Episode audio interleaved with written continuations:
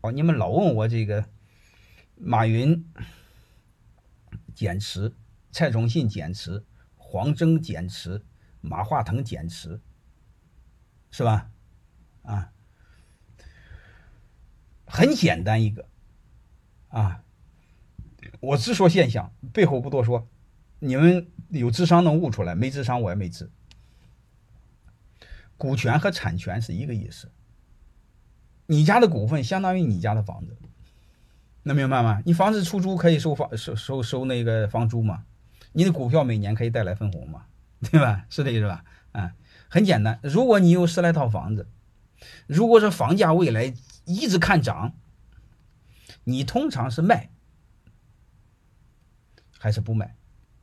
如果房价看跌，你是卖还是不卖？这不用得了吗？能明白了吗？你把这个看明白不就行了吗？嗯，这是为什么卖，你不就知道了？你还用问我吗？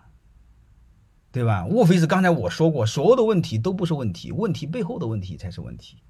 就是为什么他要卖？他为什么会这么看？是什么原因导致的？为什么这么看？能听懂了吗？下面省略一万字不说了。这个是我们要去思考的。